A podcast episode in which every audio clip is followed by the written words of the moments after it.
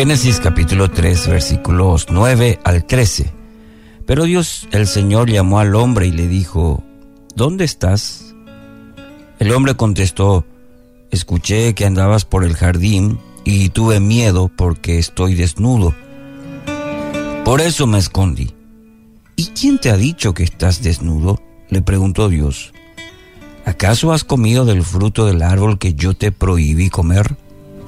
Él respondió, la mujer que me diste por compañera me dio de ese fruto y yo lo comí. Entonces Dios el Señor le preguntó a la mujer, ¿qué es lo que has hecho? La serpiente me engañó y comí, contestó ella. Título para hoy, Errar el blanco. Por errar el blanco, es decir, literalmente el pecado, significa eso, pecado es igual a errar el blanco. Por desobediencia el hombre perdió eh, la bendición de Dios y tuvo sus enormes consecuencias como, por ejemplo, cita ahí en Génesis, dolor en el parto de la mujer, que la tierra sería maldita, que el hombre, eh, al hombre todo le costará esfuerzo y sobre todo que por esto fueron desterrados del jardín del Edén, las consecuencias de errar el blanco. El pecado nos lleva a justificar nuestros errores. Fíjese en el texto, eh, el esposo proyecta el problema hacia su esposa. No, yo no soy el problema, la mujer que me diste. La esposa proyecta el problema hacia su esposo. Eh, en este caso, en este versículo, eh, le culpa a la serpiente. Y esa es una característica que hasta el día de hoy vivimos. Proyectamos el problema hacia otros.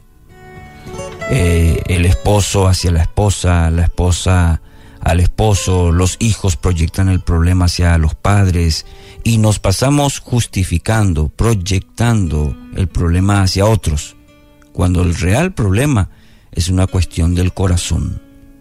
Hemos pecado. Hemos pecado. Estamos en falta con Dios. Aquel que creó al hombre, que creó el matrimonio, que creó la familia. Y esto tiene enormes consecuencias también, como en el Génesis, a nuestra vida.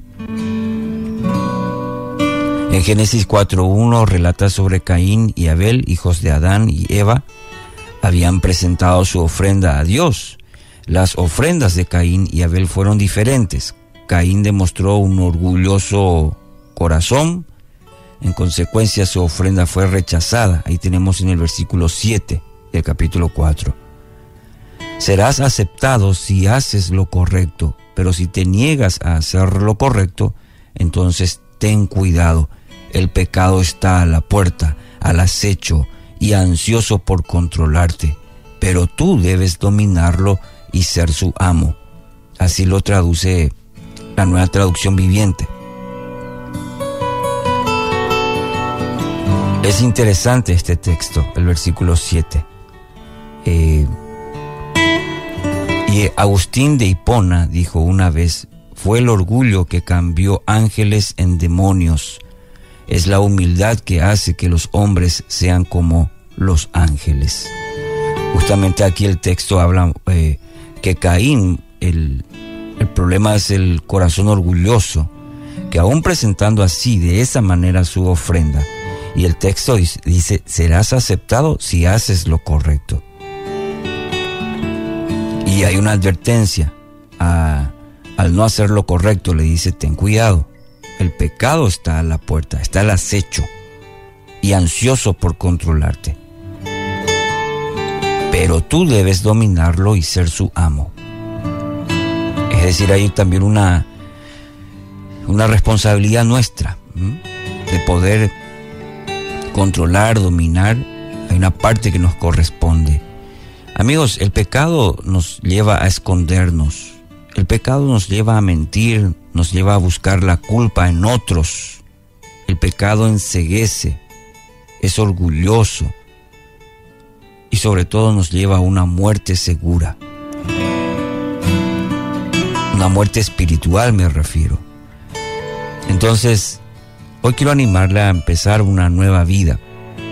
Ese corazón orgulloso, quizás como el de Caín, quizás como, como a Adán y Eva, a querer justificar hoy nuestra situación, nuestro estado del corazón, diciendo no por esto y por aquello, por lo otro, porque fulano o sultano me hicieron esto. No.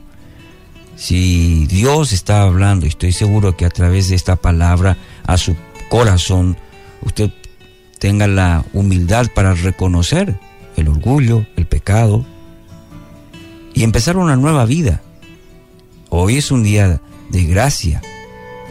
Mire, Dios nos da un, nuevo día y es para que podamos acercarnos a Él y experimentar la gracia, el perdón y empezar una nueva vida, reconociendo nuestro pecado. Reconozca el pecado delante de Dios, arrepiéntase y haga hoy de Cristo su Señor y Salvador personal y de esa manera tenga una nueva vida que Cristo le ofrece por medio de la fe.